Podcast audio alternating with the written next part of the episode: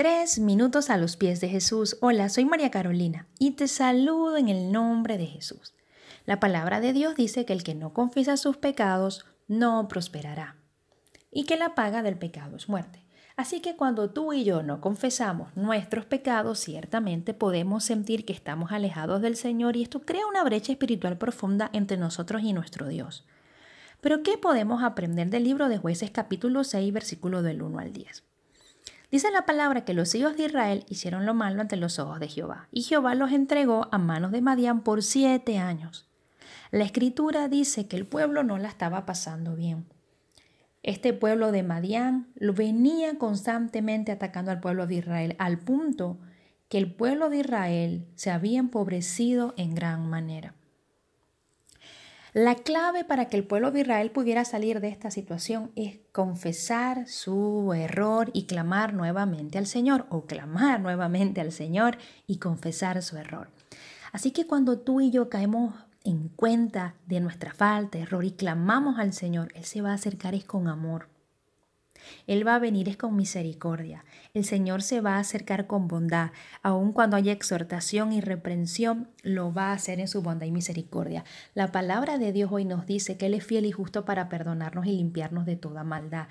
El rey David tuvo una experiencia cuando no confesó su pecado, pero cuando lo confiesa, Él encontró tranquilidad. El Salmo 32, versículo del 3 al 5 dice, Mientras guardé silencio, mis huesos se fueron consumiendo por mi gemir todo el día. Mi fuerza se fue debilitando como el calor del verano, porque día y noche tu mano pesaba sobre mí. Pero te confesé mi pecado, no te oculté mi maldad. Me dije, voy a confesar mis transgresiones al Señor, y tú perdonaste mi maldad y mi pecado.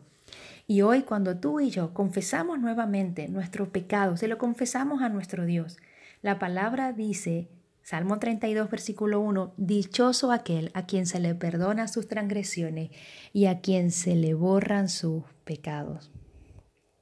Hay un versículo que está en el libro de Isaías y dice la palabra en Isaías capítulo 43, versículo 25, Yo, yo soy el que borro tus rebeliones por amor de mí mismo y no me acordaré de tus pecados. Esto es lo maravilloso cuando vamos al Señor. El pueblo de Israel clamó al Señor. Hoy tú también clama a Él. El Señor es fiel y justo para perdonarnos. Él no va a traer a memoria tus errores, ni los míos, ni nuestros pecados, cuando hay un arrepentimiento sincero. Así que si estás experimentando una etapa de frialdad en tu relación con Dios, hoy no dudes acudir a Él, porque el Señor va a escuchar tu oración. Confiesa tu pecado, pídele y Él te va a restaurar con amor y con dulzura. Así es nuestro Dios. ¿Qué piensas tú de esto? Déjanos tus comentarios en iglesialatina.com y que tengas un día muy bendecido.